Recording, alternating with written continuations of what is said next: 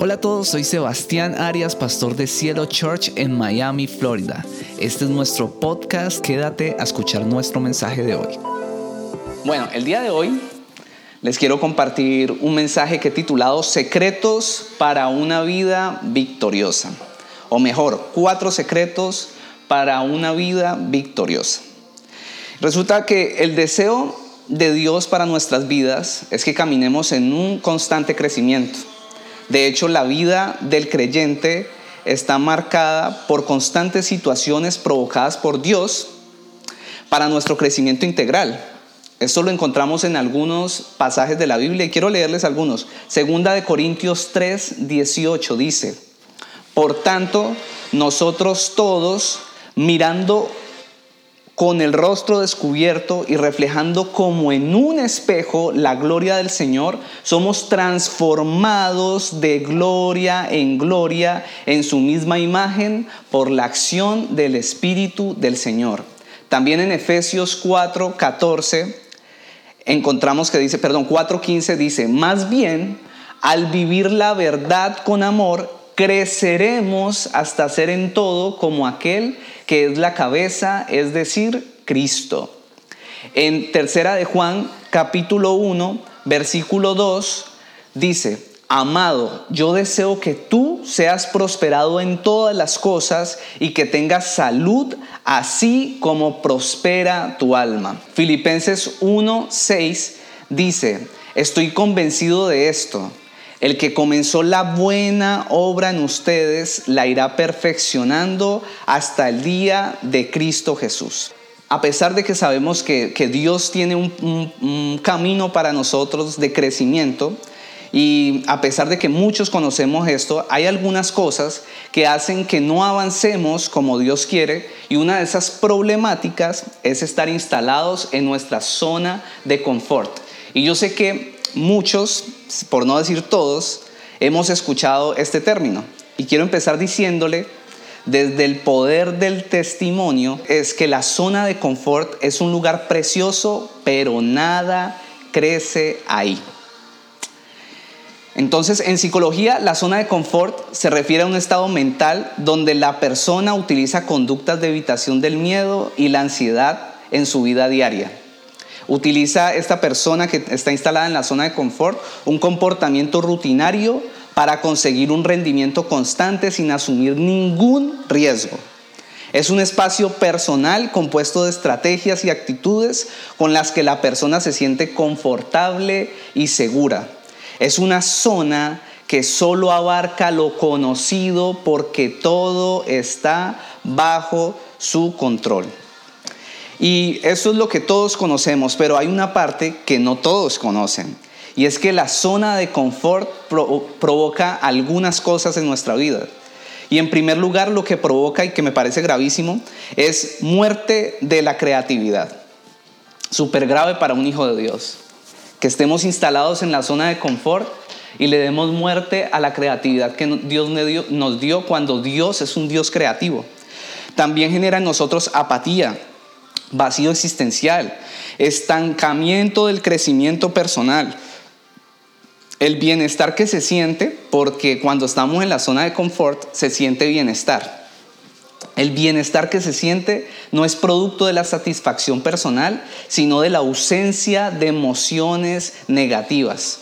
Se siente desmotivación, se siente em, también vivir inmerso en la misma rutina todo el tiempo y con miedo permanente a tomar algunos riesgos en cualquier ámbito. Sensación de aislamiento de la sociedad y sensación de tristeza y soledad. Les quiero repetir algo. La zona de confort es un lugar lindísimo, se siente bien allí, pero nada crece en ese lugar. Lo que Dios deposita en nosotros como creyentes es para nuestro crecimiento y para el crecimiento de los que nos rodean. Es decir, que el agua de vida que hemos recibido debe dar fruto en nosotros. Y todos sabemos que debe salpicar a los demás, a los que nos rodean. Y esa agua debe fluir porque todo lo que no fluye, adivinen qué, todo lo que no fluye se pudre, se estanca y se pudre. Dios nos llama a crecer. Y a crecer no solo para nosotros, sino crecer para que podamos impactar a las personas que están a nuestro alrededor. Yo hoy quiero preguntarles, antes de empezar con, estos secretos para tener una vida victoriosa, ¿qué estás haciendo con tu vida? Yo me tomé a la tarea de buscar qué significa vida la palabra vida. Y encontré que tiene varias definiciones, pero me gustó una que encontré en el diccionario. Y se la voy a leer. Dice, la vida es el tiempo. Te repito, la vida es el tiempo o periodo de duración que tiene el ser humano desde que nace hasta que se muere. Entonces encontré en esta definición que vida es tiempo. Tal vez usted no esté de acuerdo, pero eso es lo que dice esta definición y a mí me gustó. Entonces le pregunto, ¿qué está haciendo con su vida? En otras palabras, ¿qué estás haciendo con tu tiempo aquí en la tierra? No sé si te lo has preguntado.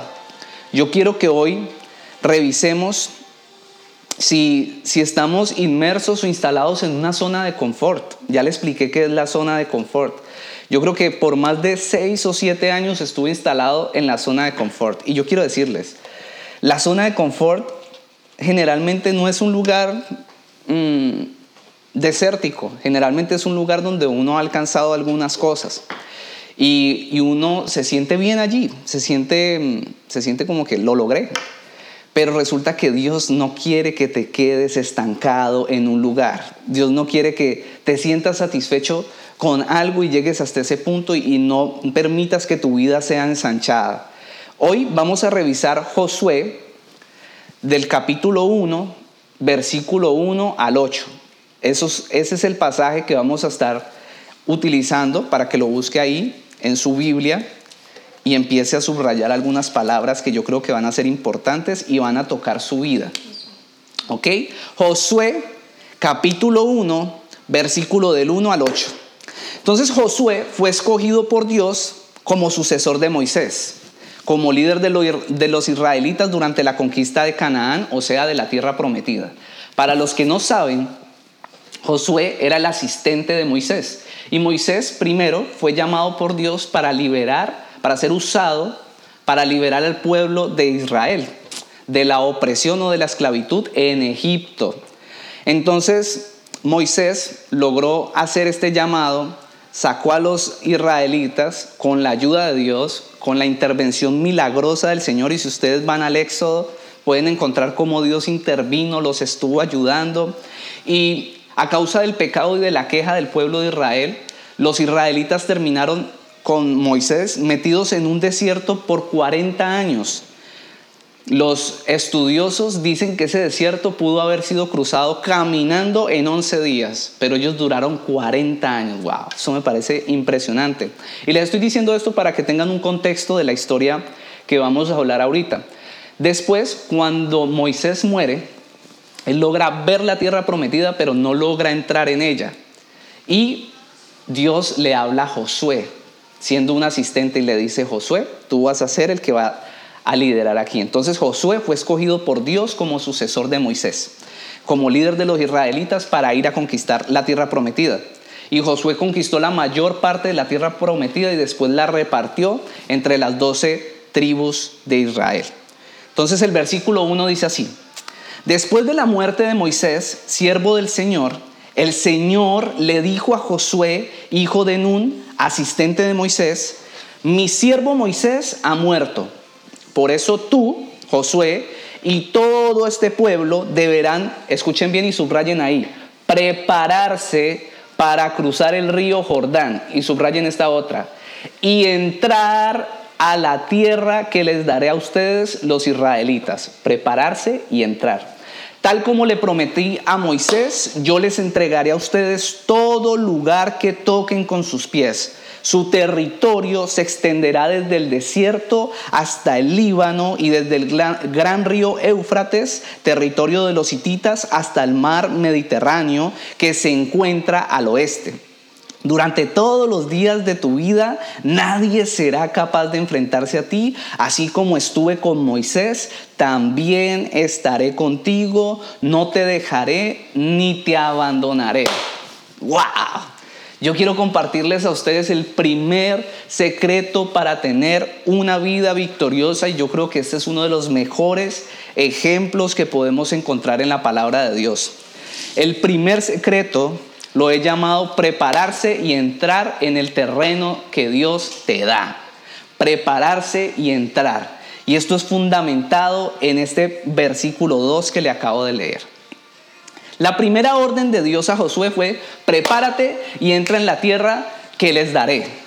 Resulta que hay una falsa creencia en medio de las personas relacionada con los logros de los demás. Creen que las personas que han tenido logros verdaderamente importantes, cosas que ustedes digan, wow, o sea, lograron un fruto impresionante. Creen que eso ha sido fruto del azar, fruto de la suerte, fruto de que se ganó la lotería. Yo quiero invitarte a que revises detenidamente la historia de vida de personas que han logrado cosas realmente importantes en sus vidas. Yo quiero que, que inclusive busques la vida de personas que tú admiras, que han encontrado cosas grandes, sean creyentes o no. Y quiero que empieces a leer sus vidas para que observes si definitivamente fueron preparados por Dios o por las circunstancias para lograr lo que han alcanzado. Y yo quiero decirte que te vas a sorprender. Hay una frase que yo uso mucho, la tengo en mi WhatsApp y todo, y es, no hay gloria sin cruz. No hay gloria sin cruz. Pensar algo por fuera de eso es una mentira. No hay gloria sin cruz. Se necesita prepararse y se necesita entrar o poner en acción para poder ver lo que Dios tiene para nosotros. Prepararse tiene que ver con estudiar, tiene que ver con adquirir disciplina, que a veces es tan difícil para nosotros. Tiene que ver con formar hábitos y también con deshacerse de algunos malos hábitos que adquirimos. Tiene que ver con tener una actitud mental dispuesta a afrontar lo que se venga, a avanzar a pesar de los temores y tiene que ver con morir a nuestra zona de confort. Yo quiero que usted ahí, si está en su habitación o donde quiera que usted esté, diga, yo hoy voy a morir a mi zona de confort. Y yo sé que no es fácil, se lo digo con el poder del testimonio, pero yo quiero que usted ahí se determine y le empiece a pedir al Espíritu Santo, Señor, muéstrame qué, en qué estoy, o sea, qué, ¿Qué es lo que me está llevando a estar en esta zona de confort? ¿Qué estoy amando más? Que me está trayendo una sensación de seguridad y que no me permite avanzar en mi crecimiento contigo. Crecer, prepararse, tiene que ver con morir a nuestra zona de confort. Y hay tres aspectos que son determinantes para la preparación de un hijo de Dios, que fue lo que Dios le ordenó a Josué. Y las he encontrado así. La primera es la oración. Sencillamente la oración te prepara para la victoria, porque afirma tu relación con Dios, te sincroniza con la voluntad de Dios y te quita la inquietud y a cambio te trae paz. A través de la oración peleas en el mundo espiritual y arrebatas esa promesa que Dios ya te ha hecho. Ay, sí, pero es que Dios ya me prometió. Sí, pero tú tienes que pelear por tu promesa. Tú tienes que pelear por lo que Dios ya te dijo porque vas a recibir oposición.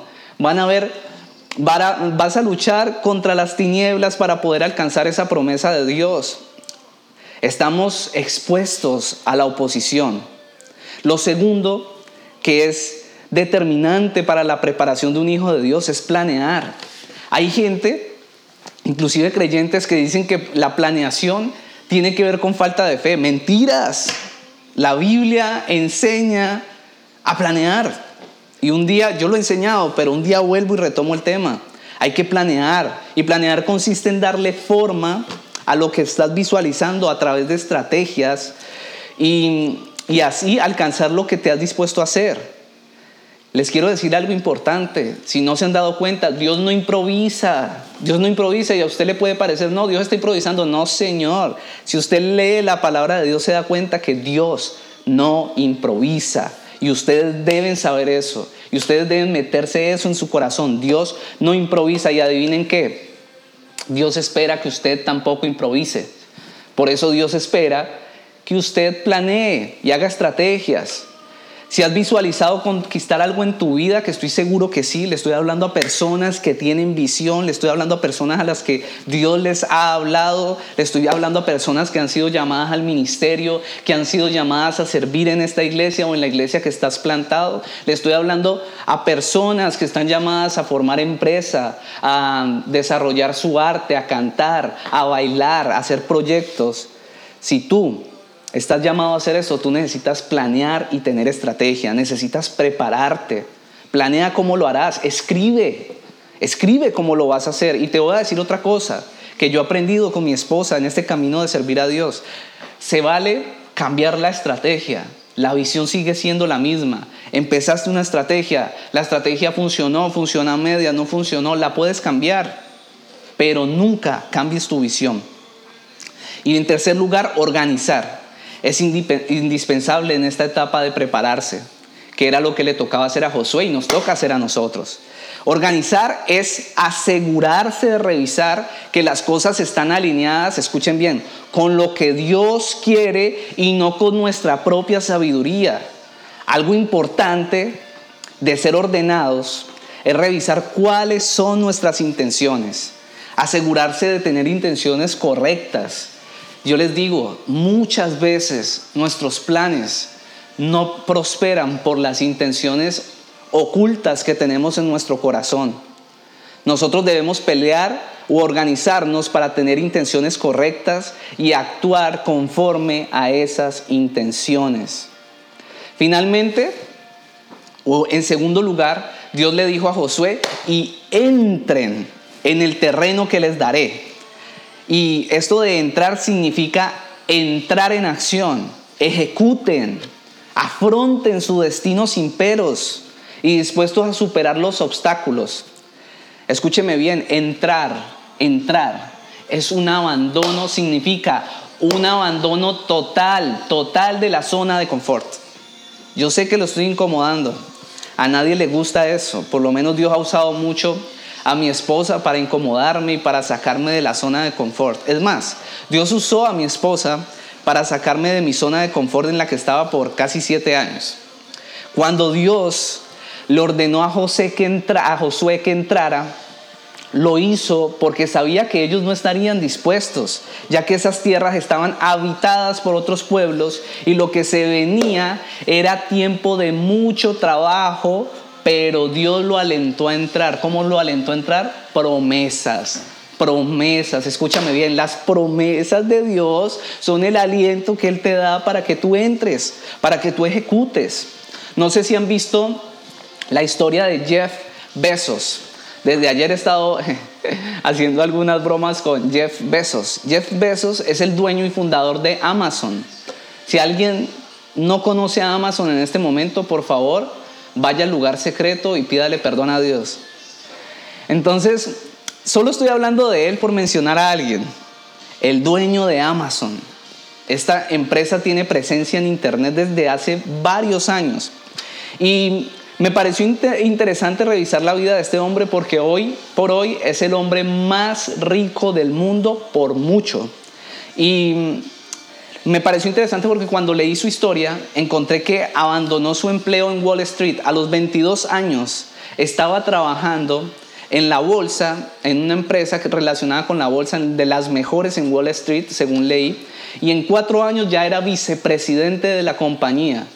Y habiendo alcanzado ese, ese cargo a sus 26 años, que yo diría que cualquier joven de 26 años quisiera ese cargo, lo abandonó lo abandonó y con su esposa se fue para Seattle solo porque leyó en una, no sé, como en una revista o algo, que el Internet o la Internet eh, estaba teniendo 2.300% más de visitas que el año anterior. Y él dijo, yo tengo que estar ahí. Y abandonó su empleo y se fue y montó Amazon y vendían solo unos libritos. Y hoy en día venden de todo y tienen una presencia impresionante en Internet y se convirtió en el hombre más rico del mundo. Yo he escuchado, le digo todo esto por algo, yo he escuchado muchas historias y se nos han acercado Angélica a mí personas diciendo, mira, eh, Angélica, ayúdenme a orar, estoy pensando en hacer esto, wow, unas ideas que yo digo, qué creatividad, Dios mío, esto es poderoso, Dios es bueno. Pero muy pocas veces hemos visto que alguien logre lo que se ha propuesto o lo que ha planeado o lo que ha visualizado. Y les voy a decir por qué porque no están dispuestos a poner por acción lo que Dios les ha dicho que hagan. Cuando empiezan a planear y se dan cuenta que ahí hay trabajo y que hay que trabajar fuerte, entonces se detienen. Cuando encuentran el primer obstáculo, se detienen. No entran, nunca entraron a lo que Dios les prometió que hicieran. En cambio, este hombre que es hoy el hombre más rico del mundo se atrevió a hacerlo dejando mucho, abandonando mucho. Y yo quiero invitarte a ti a que hagas lo mismo el día de hoy. El segundo secreto para tener una vida victoriosa es ser fuerte y valiente. El versículo 6 dice así y subráyelo. Versículo 6.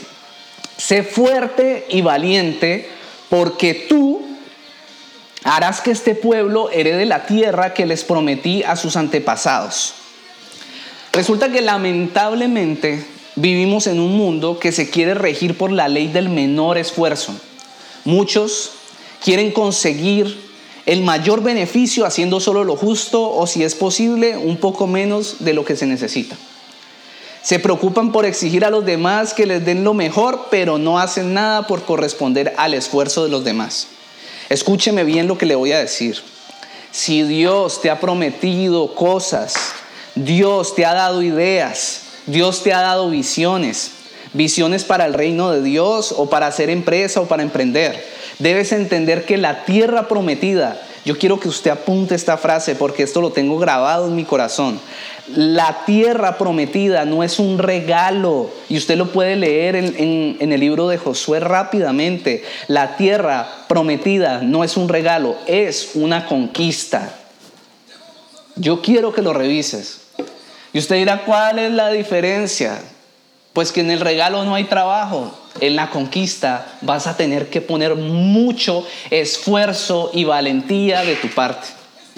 Y te estoy hablando proféticamente a ti que me estás escuchando. El Señor te está diciendo, ¿dónde está tu esfuerzo? Cuando estaba haciendo este mensaje, lo empecé a hacer porque Dios ha hablado mucho a mi vida en este tiempo de todo esto.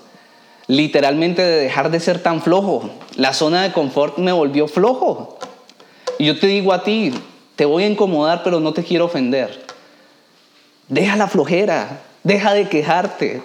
Lo que tú estás viviendo no es mucho esfuerzo.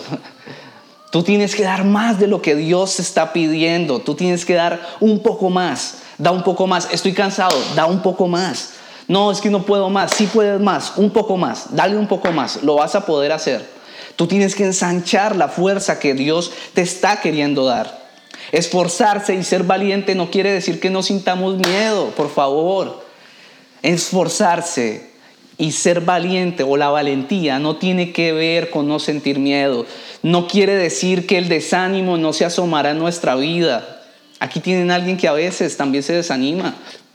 Somos humanos, pero ¿saben qué? Yo soy valiente. Angélica y yo hemos aprendido a ser, fuertes y valientes. Cuando el desánimo, no quiere decir que el desánimo no se asomará en nuestra vida. Lo que quiere decir es que cuando esto venga, a pesar de todo, a pesar de las lágrimas, del dolor, del cansancio, a pesar de que algunas veces tengamos que vivir el fracaso, tú vas a seguir, tú vas a buscar alcanzar tu fin hasta que lo logres o hasta que mueras en el intento. Ser fuerte y valiente tiene que ver con determinarte a que nada ni nadie te va a detener hasta que alcances lo que Dios prometió para tu vida y hasta que alcances esa visión que Dios te ha dado. Mire lo que dice el versículo 9. Ya te lo he ordenado, perdón, lo está hablando el Señor, ya te lo he ordenado. Sé fuerte y valiente Dios vuelve y le repite, sé fuerte y valiente. Y escuche lo que dice aquí. No tengas miedo ni te desanimes porque el Señor tu Dios te acompañará donde quiera que vayas. Si tienes miedo, si te desanimas, debes saber que el Señor camina contigo y te acompaña. Algo que me parece precioso de leer toda esta historia es que en, en el desierto Dios guiaba al pueblo de Israel y a Moisés. Los guiaba con una columna de fuego en la noche y con una columna de nube, dice. los guiaba y ellos tenían que seguir la nube, tenían que seguir eh, la columna de fuego. Pero si ustedes notan, aquí el Señor le dice, el Señor le dice a Josué, ya estando en la tierra prometida o ya estando a punto de cruzar, le dice, porque el Señor tu Dios te acompañará donde quiera que vayas. Me pueden criticar por eso, pero aquí eso es lo que dice la palabra de Dios. Aquí ya no dice, van a tener que seguirme como en forma de nube o en forma de, una columna de fuego. Aquí lo que dice es, ve para donde tengas que ir, yo estoy contigo. Y yo te quiero hablar a ti proféticamente. El Señor hoy te dice, ¿a dónde tienes que ir? Dale, estoy confiando en ti, dale, voy a, ir contigo. ¿Dónde vas a ir? Dale que yo te respaldo. ¿Vas a hacer lo que yo te mandé a hacer? Dale, yo te respaldo. Yo, yo voy contigo, te estoy acompañando. Esa promesa es para ti el día de hoy. Tú tienes que saber que el Señor camina contigo. No te desanimes, no tengas miedo. El Señor camina contigo. Wow, yo estoy recibiendo también en este mensaje estoy recibiendo. Yo quiero que tú recibas esa palabra, la fuerza y la valentía no se mide por la cantidad de hombres o mujeres que alguien conquista. Eso es lo que el mundo quiere decir. No, yo soy fuerte, soy valiente porque tengo muchas mujeres. O una mujer podría decir, soy fuerte, valiente, a todos los tengo rendidos a mis pies. Eso no es fuerza ni valentía. La fuerza y valentía no se mide por la cantidad de personas que alguien se puede acostar, no se mide ni por su grado de maldad. En mi país hay gente que se cree valiente y fuerte porque asesinan, porque se drogan o porque hacen cosas malas. Tal vez en este país también. Se creen fuertes y valientes porque han conseguido cualquier peso y creen que, que son fuertes, valientes, son grandes. La fuerza y la valentía de la que habla Dios es de la de atreverse a hacer su voluntad. Esas son las personas fuertes y valientes para Dios. Fuerte y valiente para Dios es quien se atreve a hacer las cosas como Él diga que las hagamos y no por nuestros propios deseos y pasiones. Son las personas que se atreven a obedecerlo sin que importen las consecuencias de obedecerlo, sin que importe salirnos un poco del confort. Esas son las personas fuertes y valientes para Dios. Una persona esforzada sabe, sabe que debe caminar la milla extra. Mateo 5, versículo 40 al 42 dice, y al que quiera ponerte a pleito y quitarte la túnica, déjale también la capa. Escuche esto. Y a cualquiera que te obligue a llevar carga por una milla, ve con él dos. Al que te pida, dale. Al que quiera tomar de ti prestado, no se lo rehuses.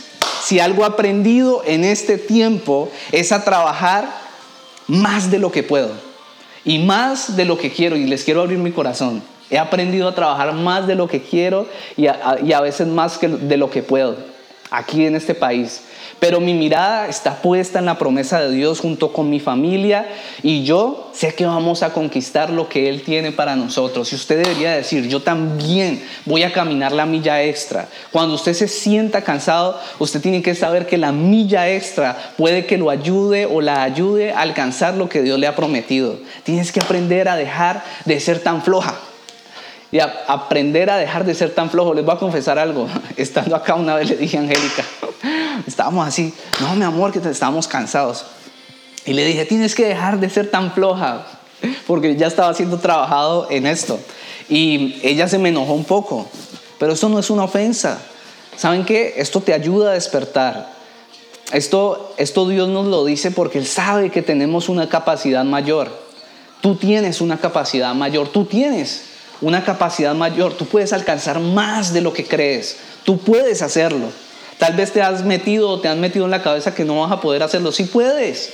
O el enemigo te ha tenido ahí apagada, apagado de alguna manera, hiriéndote, hiriéndote tu corazón con personas equivocadas o te ha metido en situaciones que tal vez te han debilitado y te han dicho, no puedes, no puedes, vas de frustración en frustración. Tú te tienes que parar y decir, no voy de frustración en frustración, yo camino de gloria en gloria, de victoria en victoria. Yo me levanto y yo sigo mi rumbo hacia la meta que Dios me plantó.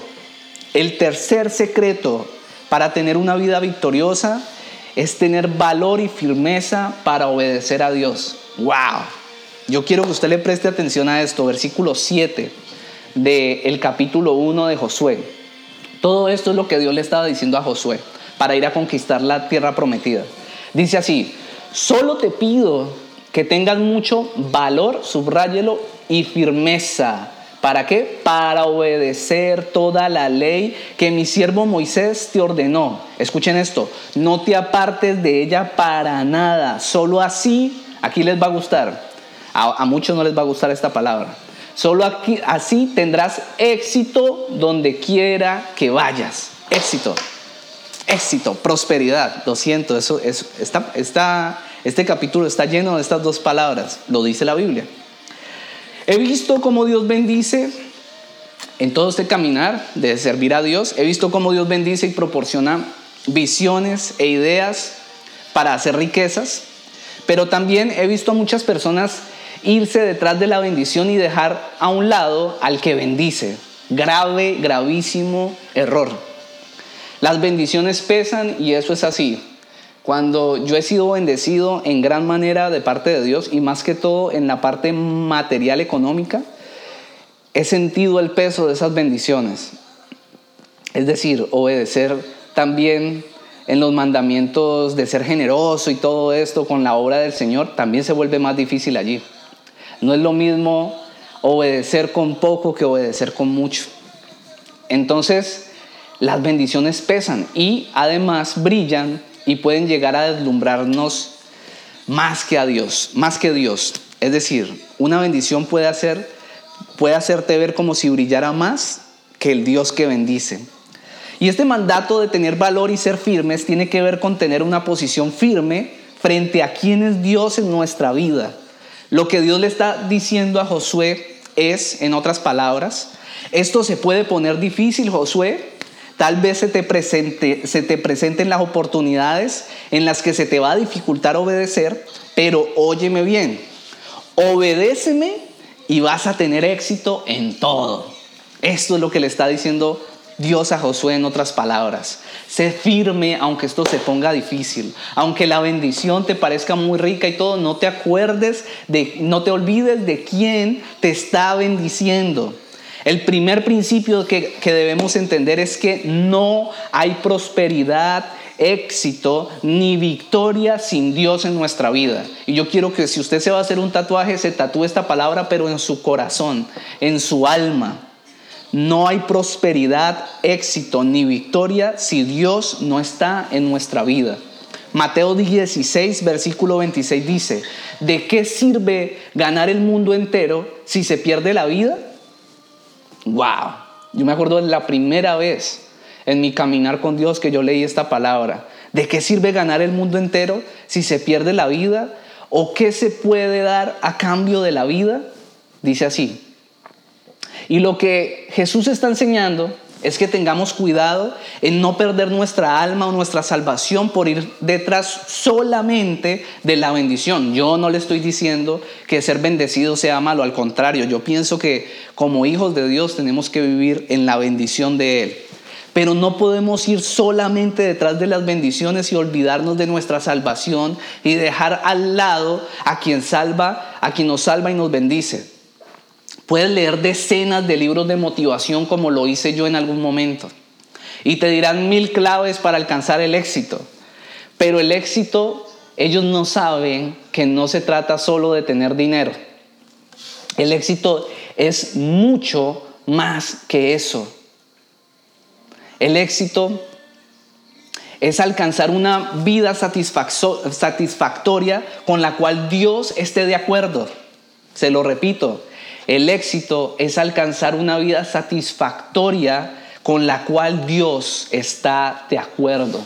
Dios está buscando personas confiables a todos los que me están oyendo. Y ustedes tienen que aprender esto o deberían de aprenderlo. Dios está buscando personas en las que Él pueda confiar. Personas a las que Él les pueda confiar grandes conquistas. Y nos está diciendo cómo hacernos confiables en este pasaje. El día de hoy Dios te está hablando.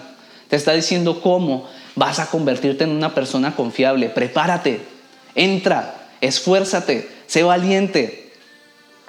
Te está diciendo, sé firme para obedecerme, ten valor. Tienes que tener valor y firmeza para obedecerlo, aun cuando no queramos o cuando se ponga difícil.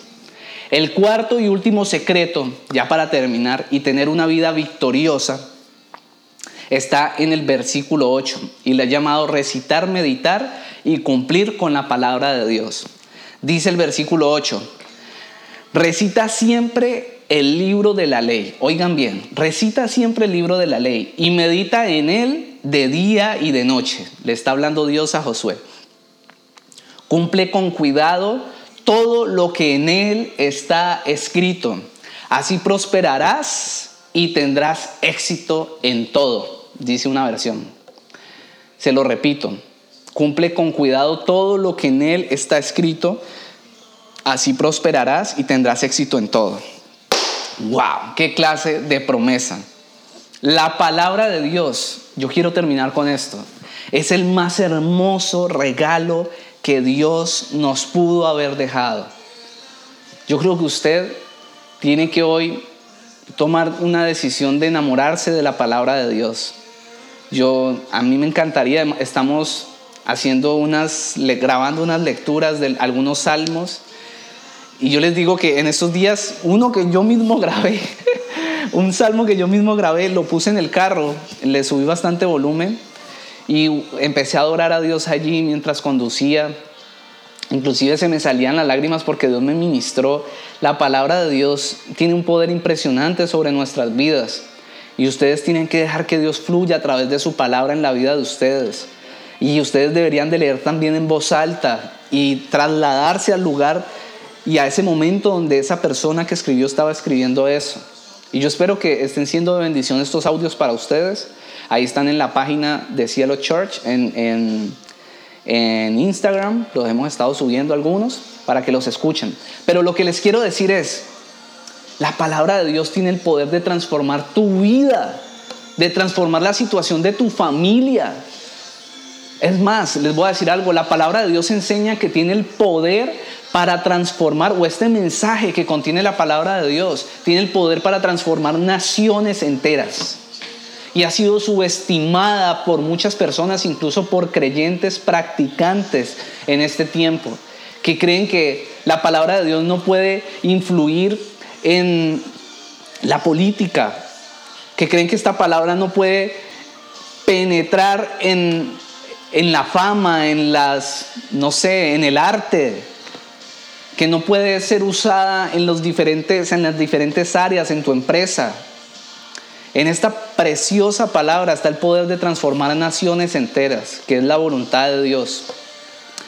Debemos enamorarnos de ella y hacerla parte de nuestro diario vivir. Cuando estás angustiado, angustiada, esta palabra puede levantarte el ánimo. Esta palabra puede mostrarte que en tu vida no está bien, con amor. Esta palabra tiene el poder de transformar tu vida, así como transformó la vida, la de mi esposa, la de mi familia. Y lo primero que Dios le dice a Josué es recita la palabra de Dios. Recita lo que está escrito allí. ¿Y sabe qué quiere decir eso? Hable lo que está escrito ahí. Profetiza, profetiza, profetiza lo que Dios dice. Muchas veces uno empieza a decir lo que uno siente. Ay, no, me siento tan mal. No, profetiza, Profetiza los pasajes que acabo de leerte. Empieza a decir, los planes de Dios para mí son de bien y no de mal, para darme el futuro que espero en el nombre de Jesús. Así tú estés sintiendo todo lo contrario.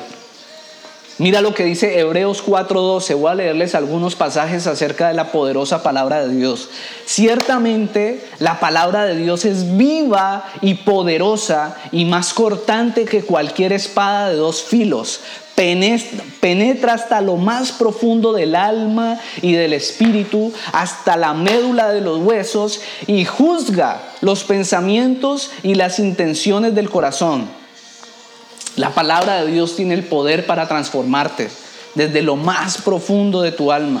Segunda de Timoteo 3, 16 al 17 dice, toda la escritura es inspirada por Dios y útil para enseñar, para reprender, para corregir y para instruir en justicia, a fin de que el siervo de Dios esté enteramente capacitado para toda buena obra. Este que sigue me gusta más. Salmo 119, 105 dice, tu palabra es una lámpara a mis pies, es una luz en mi sendero. La palabra de Dios nos guía. Salmo 119, versículo 9. ¿Cómo puede el joven llevar una vida íntegra viviendo conforme a tu palabra? Esto es lo que necesita la juventud de este tiempo, o sea, nosotros.